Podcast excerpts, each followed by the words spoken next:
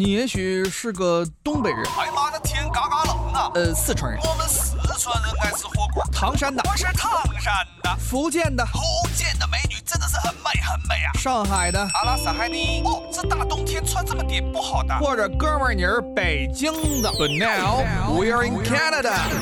听众朋友，大家好，欢迎收听本期《魅力多伦多》节目，我是主持人陈琳。呃，今天我们来跟大家聊一个有关淘宝这样一个话题。呃，我知道在多伦多啊有很多的淘宝爱好者，但是每一个人的这个淘宝的兴趣点、关注点都不同。那今天呢，我们邀请做客的嘉宾是来自多伦多的淘宝达人 Patrick 龙木华先生，请他呢和我们来讲一讲有关淘宝的故事。Patrick 你好，主持人您好，各位听众大家好。呃，Patrick，我平时啊看你在朋友圈或者是你自己写的文章当中，分享了很多有关呃淘宝的故事。你把自己的专栏呢也称为是趣味淘宝。呃，可不可以先给我们简单的介绍一下？呃，您的关注点在哪里？为什么叫趣味淘宝呢？呃，就刚才主持人你也提到，多伦多有一大批人在淘宝，但是每个人的淘宝方向或者自己定位都是不一样的。可能许多人也知道，我的爱好是写作，嗯，淘宝是我写作的一个素材的主主要来源。在这种情况下的话，就是我的淘宝范围比较广，有中国瓷器啊，加拿大的纸币啊，还有西洋瓷器，啊英国的古瓷啊，还有德国的一些一些瓷器之类都有。另外就是些硬币啊、旧币啊、银币、金币这些，我都涉猎过吧，就比较广泛的那种。嗯，对，您的涉猎非常广泛，多种多样。呃，您提到刚才就是淘宝，呃，呃，涉及到的这些有古瓷啊、瓷器啊，或者呃纸币等等。呃，我看到您在文章当中啊，经常提到一个金陵十二钗粉彩瓷盘。是您提到最多的收藏，可不可以从这一套收藏来给我们讲一讲这个呃淘宝的故事，或者是这套呃收藏品有什么样的特色？好的，其实在说这套瓷盘之前，我能稍微简单介绍一下自己一个为什么当年走向淘宝这条路吧。嗯，对，好像是八九年以前，当时我一个同事回国了，去中国了，他自己在淘宝网上开了一个店。然后他的那边卖古瓷，就是 Old China 古瓷茶杯，这个英国产的，对，也相当流行，的国内的很贵的那种情况。开始的时候都是他在网上卖，卖了以后我帮他买东西，然后又寄回去，然后从那么样子一发不可收拾。我收古瓷茶杯，当时开始几年主要就关注这一点，就是说收了几百套吧，现在 base 呢地下室堆了不少。然后从那以后，就是从古瓷茶杯到其他旧物、古董，我就慢慢就就收了。在这个过程中，就说我就碰到了这个金陵十二钗这个瓷盘。这套瓷盘应该是上世纪八十九十年代中国唯一创汇特别生产的，只是出口用的，在中国买不到的。因为很简单，当时那个时候的一个瓷盘在在北美这边，它的。标价是五十到六十块钱，六十美金一个，然后还加邮寄费，这个七八十块钱一个的成本。因为当时有一个个非常有名的公司的推广这一块，公司以当时从某种程度要有点像当年的郁金香的那样的事，就说 OK，这套瓷盘我现在就说你现在几十块钱买了，三年以后可以找到一一千美金，公司有好多家庭都买了，而且买那个时候就总共有十二张磁盘，它不是一次性发行的。它的一在一年半两年的时间时间内才发行完毕，它的一张一张磁盘推出来的。但是这个磁盘一经出世的时候就很受欢迎，而且就是当年第一张磁盘出来的时候的获奖的。嗯，那这个磁盘，呃，之所以被作为一个收藏品，是因为它的发行量非常少，比较稀缺，是这样的吗？呃，它是。它上面都是专门叫做特制限量版的，这是就是说当时这个请的那个画家就是艺术家是中国最有名的，然后他设置的销售的时候，他的有个特定的时间，这个上面的信息也是很齐全的，而且它这个纸是限量在海外发行的。当时有的那个公司叫做 Brandford Exchange，这个公司现在还有，但是当年应该是全球第一大，这个销售这种纪念瓷盘的一个公司。嗯这个很有名，的当年就是说，为什么就是说我们现在可以买到，这是当年那些爱好者或者收藏者他的一个一个一个一个买回来的，然后可能有的是他自己的卖，有的是他父母去世了以后转到他后人手里面得出再卖，这个情情况我们才碰到的，不然我们都拿不到的。嗯，对，呃，那这个瓷盘，呃，粉彩瓷盘。呃，跟其他的同类的产品相比，呃，同类的收藏品相比，呃，有什么样的特色或者是不同，可以吸引到这些淘宝的爱好者们？因为就是作为华人来说，就是一个富国的情怀在那里嘛。《红楼梦》本来是世界有名的那个名著在那里，西人也喜欢，而且瓷盘本身是可以说的基本上前就是超过过往的，也后面没有后来者那种情况。这就是为什么它能吸引人。尽管就是说粉彩瓷盘本身的技术含量是有限的，但是现在的很多人啊，或者越来越多人喜欢这套瓷盘。而且这套瓷盘当年的中国，就是拿回流中国以后的价格是很高的，就是比我们现在市场价格要高多少倍的问题。而且这套瓷盘在景德镇博物馆，它是有，这它就是广传的。这个瓷盘你在那里可以看得到的，这也是它的价值高的一个原因所在吧。嗯，对，呃，说到这个心灵，呃，金陵十二钗就是《红楼梦》当中的呃人物，呃。由于它的这个呃这个粉彩瓷盘的收藏价值，所以也为本地的加拿大人所喜爱。呃，不知道您是在怎么样的机会，或者是呃什么样的情况下，呃来找到这些呃粉彩瓷盘？您是怎么样联系到这些收藏者的呢？总之呢，是我第一张瓷盘其实是去二手店看的。大家也知道一个叫做 Value Village，我只看到一张，看到一张以后就说，你一眼看到的时候，就像华人应该是都会喜欢的，因为这个题材很熟悉，而且确实瓷盘很精美。有了他第一张瓷盘以后，我就写了一篇文章，然后就从网上挖掘这套瓷盘的历史，然后后面之后就有概念了，就是以后只要有类似的瓷盘，我都会关注，无论是就是去古董店去淘的时候，或者就是网上有人销售的时候。或者有朋友推荐的时候，我都会去拿的。我的就是我的原则，就是说我买的这些瓷盘百分之百是从西人家去买的。因为你刚才强调，就是说这套瓷盘当年发行的时候，就是主要就是卖给西人这一块，华人本身应该是基本上我没有碰到。唯一碰到有一套的是，他是从英国那边，他的家人从英国跟他邮寄到加拿大来的，那是华人。嗯，因为当时都是。嗯，当时只供出出口，对，哎，只供出口那的情况，嗯，因为我的感觉很，我的做法很简单，就是第一个，每次我收藏收藏的时候，我都会了解一下这套瓷房的历史，他本人收藏的，还是他父母或者谁收藏的，或者别人送礼物送给他的，在这中间有什么特别的故事，然后他要尽可能给我提供原始的东西，当年的收据啊，当年的邮寄包装，我是偏向这这方面的。另外一个感觉，我觉得也是一个不错的选择，就是当年发现这种瓷房其实很多的，不仅仅中国有，还其他国家都有，那是成千上万的。但是好的瓷盘今年可能五块钱、三块钱都不值了。现在我能把它收过来，这套瓷盘的价格比那边那那些瓷盘价格高很多，这也是一种中国文化的传承呗。就说当年他花了功夫买的这套瓷盘，他享受之后，将来还有个好的归宿，把它卖出去。嗯。就是不仅能享受到这个收藏品，呃，粉彩瓷盘的这个呃美感，呃，同时最后这套收藏品也会有巨大的升值的空间。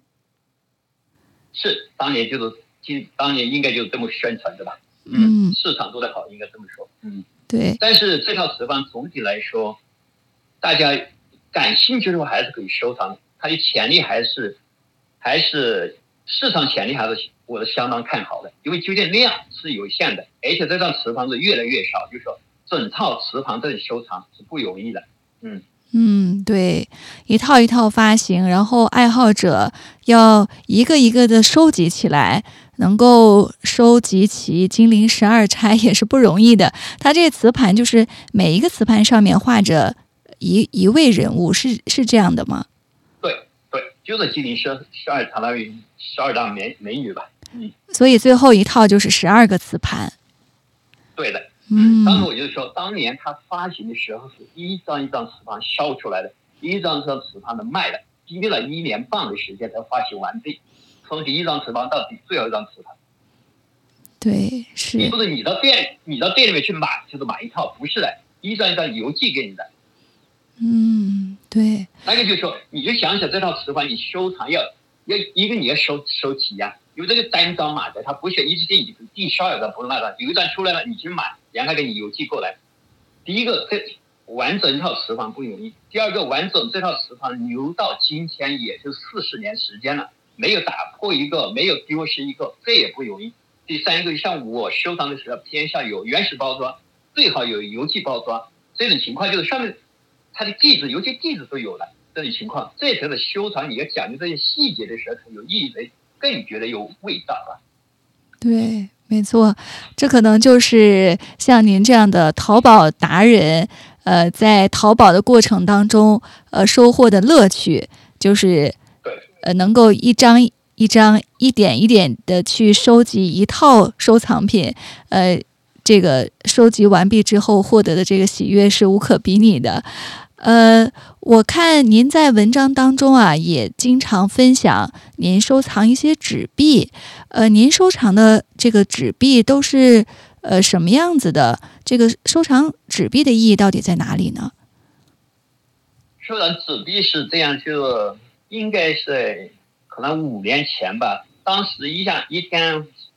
我我突然自己发了一个愿，也写一本纸币方面的书。就中国大的加拿大加加拿大纸币这一块，然后我有一天就是网上看到别人卖，他有张钞票是，一九三五年的二十五块钱的，我也知道就是主持人你的加拿大也有很多年了，嗯，但是你从来不知道，可能不知道一个二十五加币的纸币，对吧？对对。当时我看到这个看到这个信息以后，那我就跟马家就谈，然后我就开始钻研加拿大纸币，但是加拿大纸币太多了。因为银行太多了，之前就是加拿大成立就是立国之前，银行太多了。故事后来我只关注就是加拿大央行，就是 Bank of Canada，从一九三五年发行的几套纸币，然后我就尽可能去收藏，然后我尽可能学习，尽可能编译东西。最后我写了个叫《加币之恋》，就是说我写纸币就是介绍纸币纸币的一个历史，每一套纸币的特色，然后把我一些收藏的故事放在里面，这就是。为什么我在五年、六年前开始收藏纸币吧？嗯，那您收藏的都是过去呃，甚呃，就是几十年前一甚至一百多年前加拿大发行的纸币，现在已经是不流通的纸币，是这样的吗？哦，对你提到这个不流通，我就想起来了，就是说，因为当年是有一篇文章，加拿大央行说，OK，哪些纸币将不再流通。他们有币值，但是你不能去使用嘛。在那个那个时候，我就触动我就收藏的，确实就是加拿大旧币，你是不在银行你去买东西的不能，你就是商店他可以不用的，他不接接受的，他只能要现在新币。但是就这一块，你到加拿大央行是可以换同样的同等价格的新币给你，就是说你有一百块钱可以给你换你一百块钱。但是对于常友来说，可能你一百块钱的纸币，那可能你就说几百块钱。就刚才就说，假设你要有一张二十五块钱的纸币，品相好的话，那是一万几万的价格了，那是完全不一样，这是收藏的价格。而且另外一张纸币，就最贵的纸币，一个加拿大五百块钱的一张，只发行也是只花了一年的。你要现在有一张的话，那是几十万了。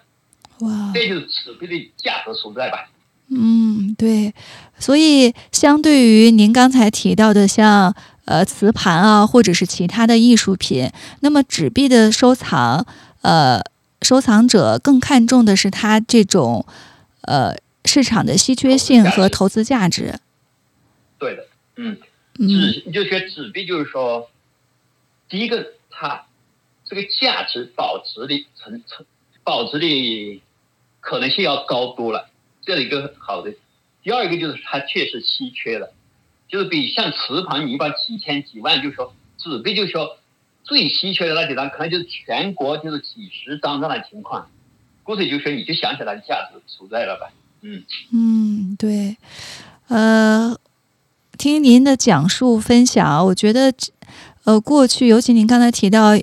呃，接近一百年前发行的二十五块钱的纸币，呃，这种呃收藏这种纸币是可遇而不可求的，是吧？您在这个纸币的收藏过程当中，呃，可不可以跟我们分享一下最有意义的，或者您认为价值最大的这个纸币？呃，这个就是，也就刚才就是说到我那个二十五块钱的纸币，当时那个卖家是在他家里，他总就是西部吧，不在这一边。当时就说看了以后，他给我拍了视频过来，然后我们两个也谈好价格了。但是就说怎么拿到这个纸币，有个问题就是说，我过去拿，他他邮寄过来，因为相互我们之间相互缺没从来没见面的那种，就是说，呃，欠缺一个互信嘛。对。但是就说。最后，我们就经历了。等我把书写出来之后，其实这套纸币我还没拿完，还没拿到。但是我书里面就介绍这套纸币收藏故事，但拿还没拿，那个谁还不知道。写完了只有大概历时一年多时间吧。最后就是我们说好价格以后，我把钱通过仪表发给他以后，他就给我邮寄过来，这就这么简单操作了。嗯，真的是要。这个经历其实别人说我胆子够胆大的。因为这套纸币究竟好几千块钱了，但从来没见过面，就说如果就做了吧。嗯，对，真的是需要互相的信任，而且您对这个纸币的历史非常了解。是，就像因为可能这就是我的一个特性，就是说收藏时不时一边做研究，去了解它背后的故事。你只有这种情况的话，你才去了解这个纸币价值，它为什么这个价值，将来有没有潜力这一块，这样一下找下来可能会更实在一些。是这个互信的，因为我跟这个西人，呃，这个卖家交往了一年多时间，就是动不动过几个月我就一面去，我们一交流一下，过几个月一面去，就说他也知道我，我也知道，两个人都是实实在在的一个人在那里交流。最后觉得这个情况就是说，我就有点堵了，就说 OK，那我把钱给你，你那个邮寄过来，他是收在钱全部钱就是付款以后，他才给我邮寄过来的。嗯，对。呃，我觉得您和其他的一些淘宝爱好者或者淘宝达人最大的不同，就是您将自己在淘宝当中的这个发生的故事或者是历史，都通过文字来表达出来，分享给大家。呃，可不可以给我们回忆一下，在这个淘宝的过程中，呃，有没有哪些非常有趣的或者让您印象非常深刻的一些故事？嗯，OK，这里分享一个也是个另外一个故事。其实我刚才就淘的里面就是没有介绍的。嗯，我同事也淘古董威士忌，就是老酒。这里面就是当时我觉得就是 OK，这个是我觉得比较有兴趣的。但是就说，其实古董威士忌卖酒，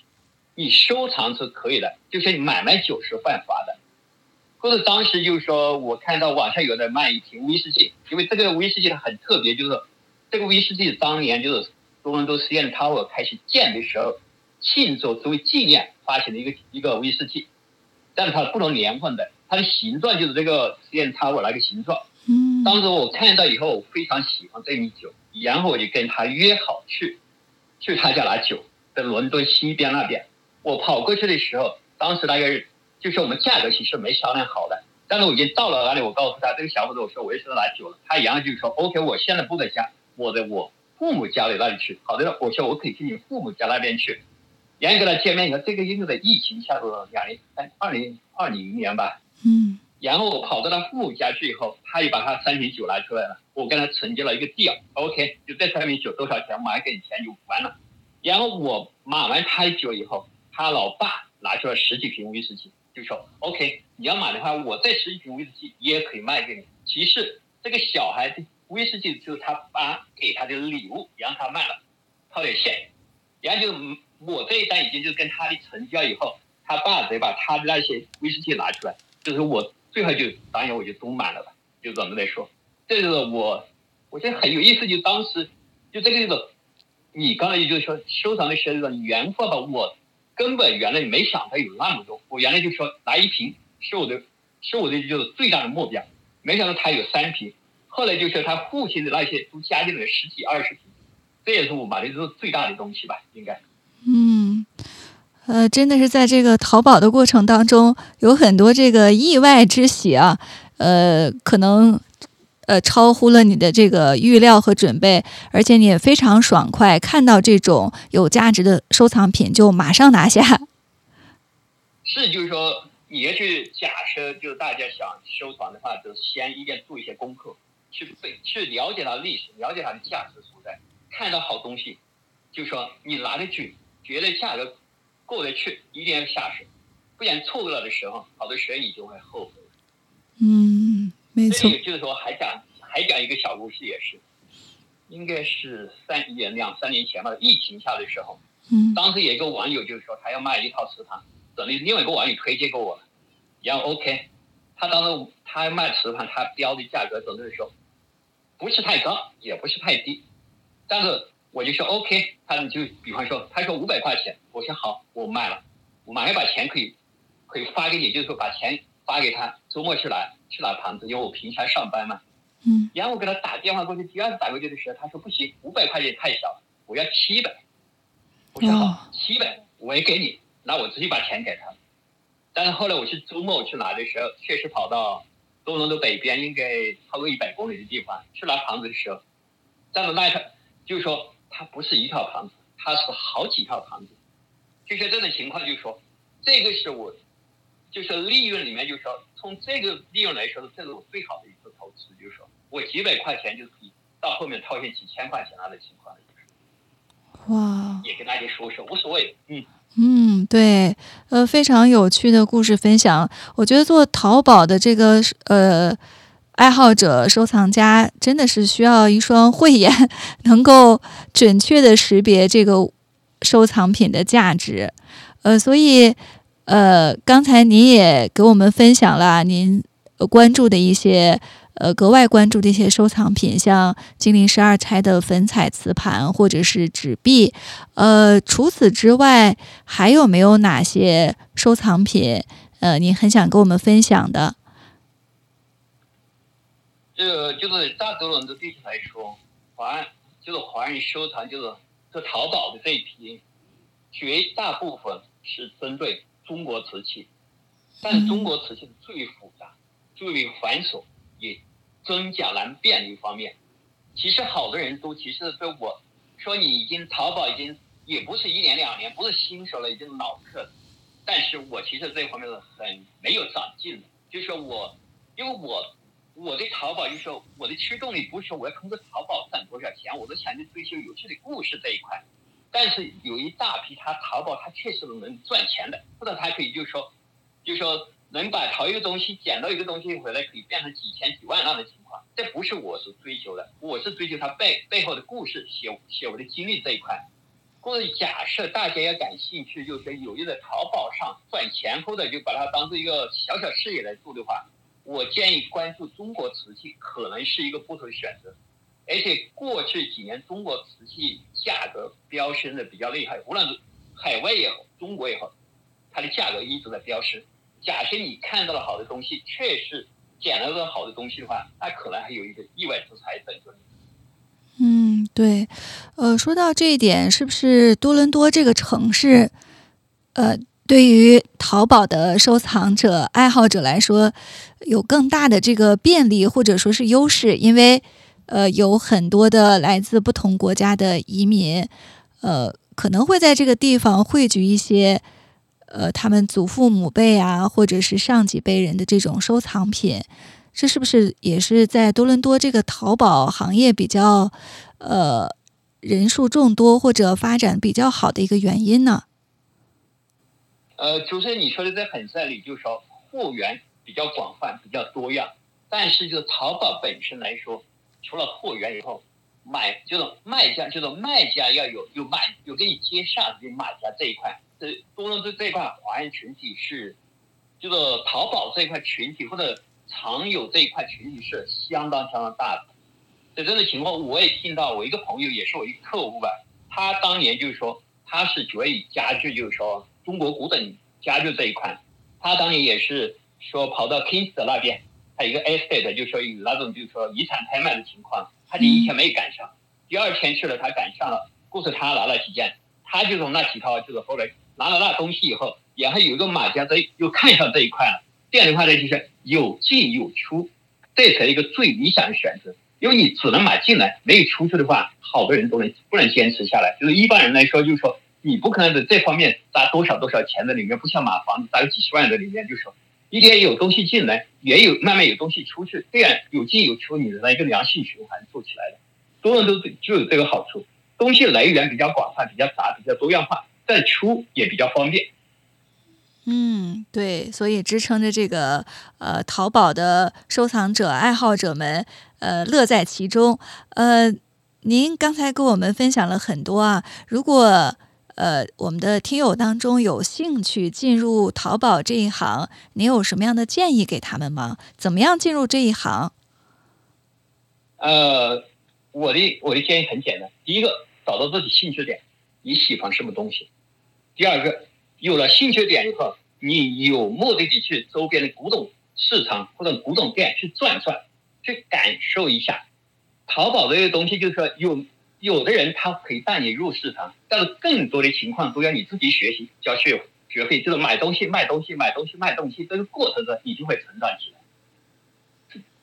然后就是这么简单的。对，呃，刚才您给我们分享的这个淘宝的过程啊，都有很多的乐趣，也有很多有趣的故事，呃。大家收藏的时候，呃，也难免会有一点担心啊，怕掉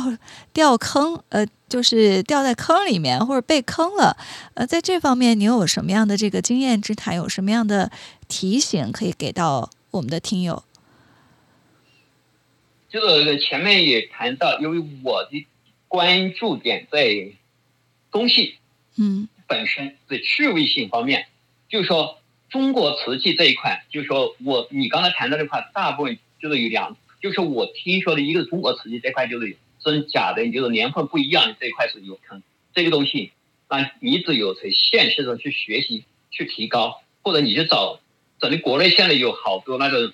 大家吧、名人嘛，他们有自己专门有频道，你可以收听，就是他教你怎么认知、怎么来区别这，甚至你可以把这个瓷器拿到照片，他可以转给他，他给你评估下来。交点费用，你他可以告诉你这是真的还是假的，哪个年代他都可以给你讲的很清楚那种情况。这是真正去找古董的那些人嘛。这样的一般的话，就是兴趣淘宝的话，这一块就没什么，我觉得没那么严肃吧。就是说亏了，就是说或者就是假的真的，兴趣这一块也是无价的。就是要假设买了一个东西，买了个假的，那假的就先放一放看一看，长知识。下回碰到同样的情况，你不会碰。跳进同一条河流，那就也是属德吧。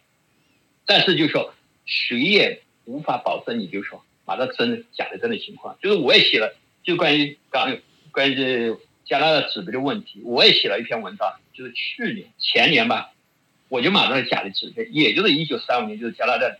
央行第一套的。我买了以后，因为我送到一个专业机构去评估的时候，才告诉我这是假的，然后马上返回去去找马家去了，我把钱。他都要回来了，就说这个你就说你要防范，就说投资比较大的，你应该有专家给你的把关这一块，可能就是你心里才有底。另外一个就是你买的时候就是像纸币，就是旧币这一块，就纸币这一块，一定有专业机构给你评估的。但是很遗憾的是，最近我在网上看到，还是个中国人呢，他是他的纸杯，就是他放在网上卖的纸杯。我拿着，我就把图片发给专业机构评估，他告诉我这是假的。不过大家这一块还得小心，就是说，呃，任何事情、任何东西都会有陷阱在那里，你要去评估。偷哥的 to be true 就是说不要以为好东西捡漏这种情况很难发现、很难出现，你不要就是先有个简陋的心态去，正常心态可能会让你避免很多陷阱。对，非常有价值的建议，呃，让我们这些呃就呃淘宝的爱好者呃长了见识。从您的这个收藏的经验当中来获取了很多知识。呃，那今天我们魅力多伦多节目呢，暂时到的这里就结束了。非常感谢呃 Patrick 接受我们的访谈。如果大家呃有进一步的兴趣的话呢，也可以去访问呃龙木华 Patrick 先生的呃社区网，趣味淘宝下面呢有很多的文章，大家呢可以从中学到很多。呃，谢谢 Patrick。谢谢主持人，也谢谢各位听众，拜拜。好，再见，下期见。